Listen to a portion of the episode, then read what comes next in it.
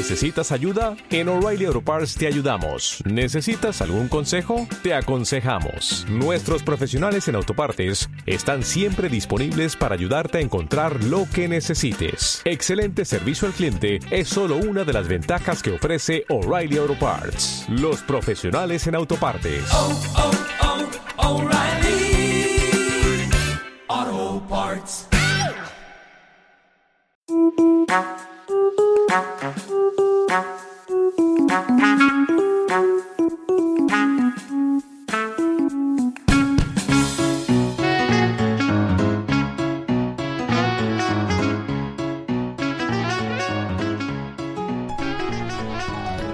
Bienvenido a un nuevo episodio de La Silla Vacía.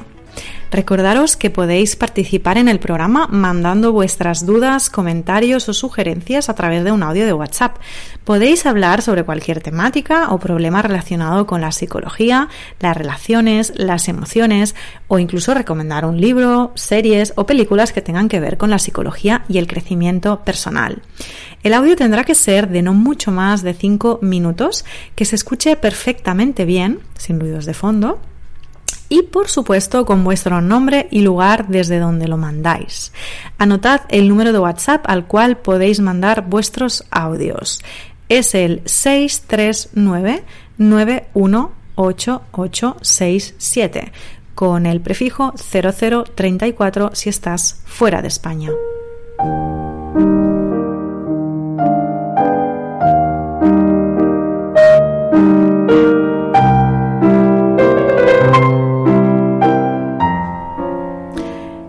Hoy vamos a hablar sobre los psicópatas. Para los que no me conocéis, os diré que desde bien pequeña mi interés sobre la vida y la muerte ha sido especialmente manifiesto. De entre mis diversas aficiones estaba la del mundo de los detectives, la policía forense y los criminales. De pequeña tenía un diario con mis investigaciones y ya en edad más adulta y después de estudiar la carrera de psicología me decliné por cursar un posgrado en psicología forense en la Universidad de Granada para, según mis planes, ir a trabajar en la Policía Científica de Inglaterra, haciendo perfiles de serial killers y esas cosas que nos enseñan las series detectivescas de Hollywood pero acabé trabajando en mi ciudad natal, en Barcelona, en medidas penales alternativas a la prisión y sinceramente terminé harta del sistema judicial y de la poca humanidad que se respiraba en estas instituciones oficiales. Pero mi interés por la psique humana nunca cesó. Es más, en el último año de mi carrera, que lo cursé en la Universidad Autónoma de Madrid con una beca Séneca, me apunté a la asignatura de Psicología Criminológica y allí profundicé todavía más en los perfiles psicopáticos y sociopáticos, haciendo un estudio pormenorizado de distintos asesinos en serie. En esa época, y os estoy hablando del año 2004, que además coincidió con el atentado terrorista en Atocha, en Madrid, todavía se asociaba mucho al perfil psicopático con los asesinos y los criminales. Y bueno, se asociaba bien, pero no necesariamente los psicópatas son exclusivamente asesinos o delincuentes, sino que resulta un poco más complejo y escabroso que esta simple reducción.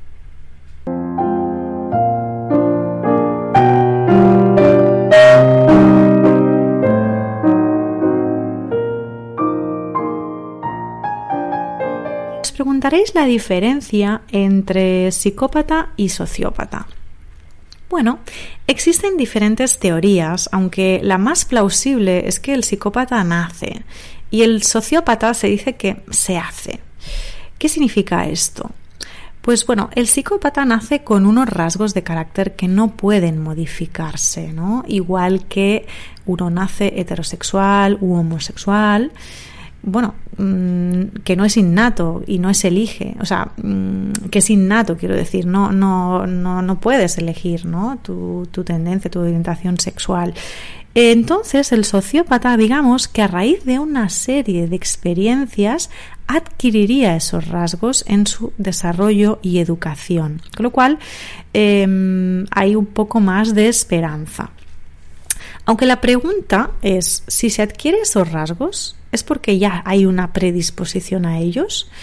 Bueno, es una buena pregunta y es la cuestión de siempre, ¿no? Porque hay muchas personas que han vivido situaciones muy graves en su infancia, con padres maltratadores, experiencias realmente traumáticas y no han acabado siendo sociópatas. Eh, lo que está claro es que ambos tipos, tanto psicópatas como sociópatas, desprecian las normas y los derechos ajenos y son expertos en engañar y en manipular. Además, algunos expertos hacen otras diferencias claras. Por ejemplo, se dice que los sociópatas son más impulsivos y pueden empatizar y sentir culpabilidad. En este sentido, podría ser el típico criminal más pasional o un delincuente de pacotilla y bueno, podríamos englobar a las personas con trastorno antisocial de la conducta en los sociópatas, ¿no? En cambio, los psicópatas planifican cada acción de una forma mucho más meticulosa y no suelen improvisar, digamos que tiene la sangre fría como el hielo. Digamos que es una gran diferencia, puesto que en este sentido el sociópata puede reaprender a integrarse en la sociedad, a empatizar, a dejarse guiar por el amor, y eh, no por la agresividad. Y los psicópatas, que son el tema que nos ocupa hoy, digamos que lo tienen un poco más crudo.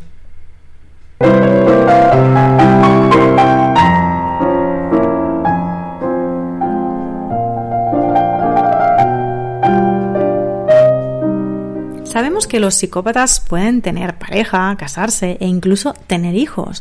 A veces son los hijos de uno los que pueden ser psicópatas. ¿Y cómo son exactamente? ¿Cómo podemos detectarlos? Las personas psicópatas, como hemos dicho, no tienen capacidad de empatizar, pero, pero, y esto es una eh, diferencia y algo muy importante tener en cuenta, pueden actuar como si sintieran empatía y así manipular perfectamente al otro. Entonces pueden hacer ver que sienten tristeza o amor y llorar y mostrarse aparentemente afectados, pero es pura fachada. Son personas que se muestran incluso encantadoras, tienen facilidad con la palabra y saben mentir muy bien. Son fríos y calculadores y no tienen remordimiento alguno cuando cometen crímenes o simplemente cuando dañan a alguien. Normalmente, en pareja está asociado a un comportamiento evitativo.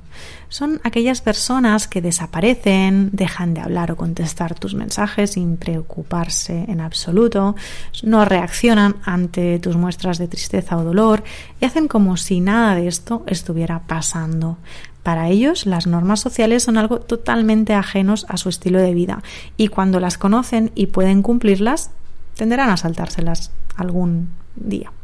Quizás es por una falta de estimulación, quizás por una total incapacidad de sentir empatía, tienden a conductas delictivas y a buscar el riesgo. Eso es precisamente lo que les llena, porque con romper las normas y dañar se divierten, porque sienten algo, algo extremo.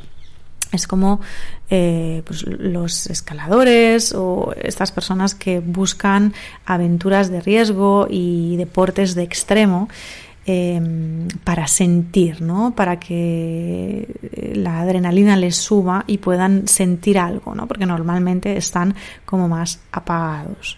Por todo esto, no suelen tener relaciones estables y, claro, suelen caer en la promiscuidad. No necesariamente maltratan físicamente o pegan a su pareja, ¿no? Pero seguramente sí que la manipulan y la utilizan a su conveniencia para luego dejarla tirada cuando quieren.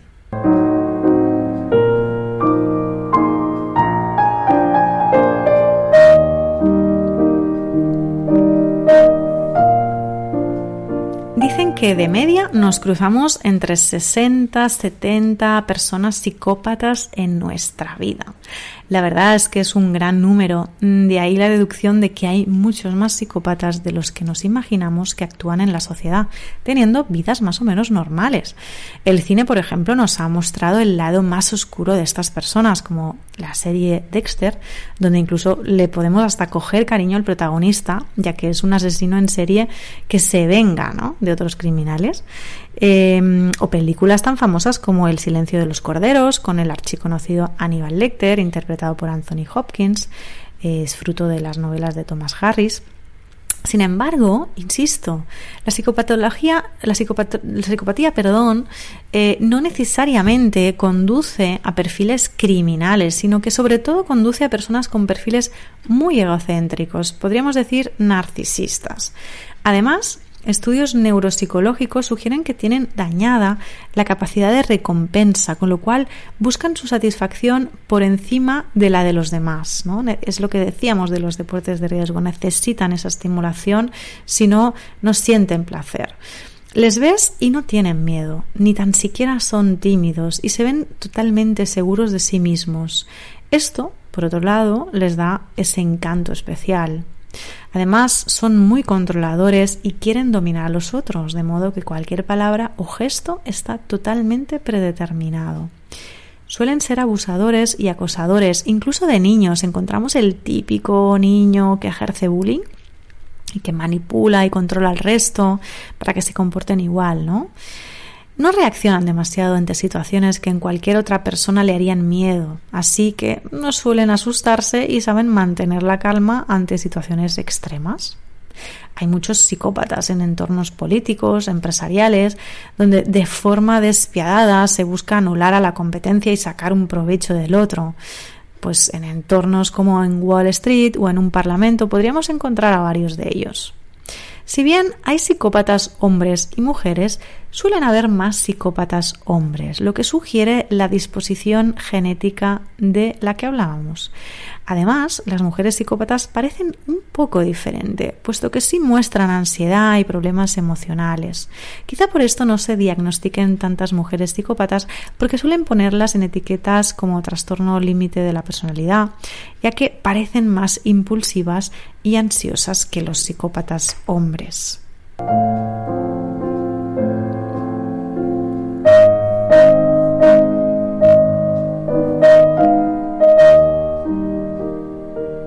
Cuando nos damos cuenta que un amigo o pareja es un psicópata, al final siempre podemos alejarnos y cortar todo tipo de relación con esa persona. Pero, ¿qué hacer cuando el psicópata es tu hijo o tu hija? Recientemente, eh, viendo un capítulo de una serie llamado New Amsterdam, llamada New Amsterdam, eh, ahora no recuerdo, creo que está en Netflix, que narra la historia de un hospital público en Nueva York, eh, mostraron un caso así. Y en este hospital hay distintos jefes de área, ¿no? El del neuro, el de urgencias, eh, el de oncología, eh, y hay el, está también el de psiquiatría, eh, el doctor Fromm, el cual en cada capítulo pues va narrando distintos casos de gente con trastornos, tienen un grupo de terapia, adolescentes un poco problemáticos, etcétera, ¿no? Bien, pues hay un episodio donde aparece una familia con dos hijos y la hija mayor es claramente una psicópata, porque agrede a su hermano y tiene a la familia bastante atemorizada. Realmente es impactante ver cómo una niña de nueve años no tiene ningún tipo de empatía ni amor por los suyos y cómo puede manipular a sus padres y a su hermano haciéndolos creer que se arrepiente de lo que hace y que los quiere mucho. En el propio capítulo, eh, tal y como te diría cualquier experto en psicopatología, el doctor Fromm verbaliza que no tiene cura, que esta niña no, va a cambiar, que nunca podrá ser una persona normal y que lo importante es hacer algún tipo de reeducación conductual para poder, entre comillas, controlarla, haciendo, haciéndola pasar por un sistema de premio, recompensa, pero que al final acaba siendo la niña la que manipula y entra en el juego y sabe jugarlo, ¿no? Eh, bueno, en el fondo ya podemos intuir cómo acabará esa familia con serios problemas si no meten a su hija psicópata en un centro especial de forma permanente. Pensemos que tener un psicópata en casa pone en riesgo de muerte al resto de la familia, así que en estos casos hay que hacer un ejercicio de frialdad y objetividad y comprender que tu hijo o hija no puedes sentir amor o compasión y que jamás te querrá, al menos de la forma en que un hijo puede querer a sus padres.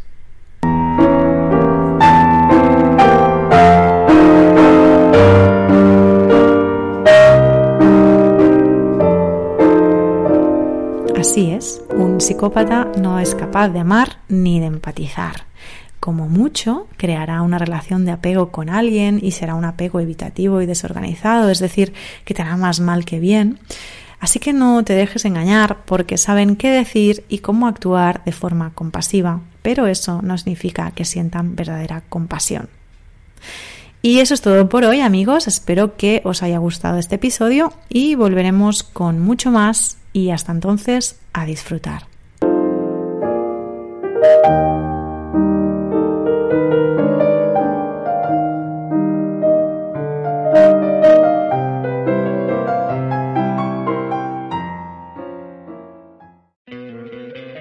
¿No te encantaría tener 100 dólares extra en tu bolsillo?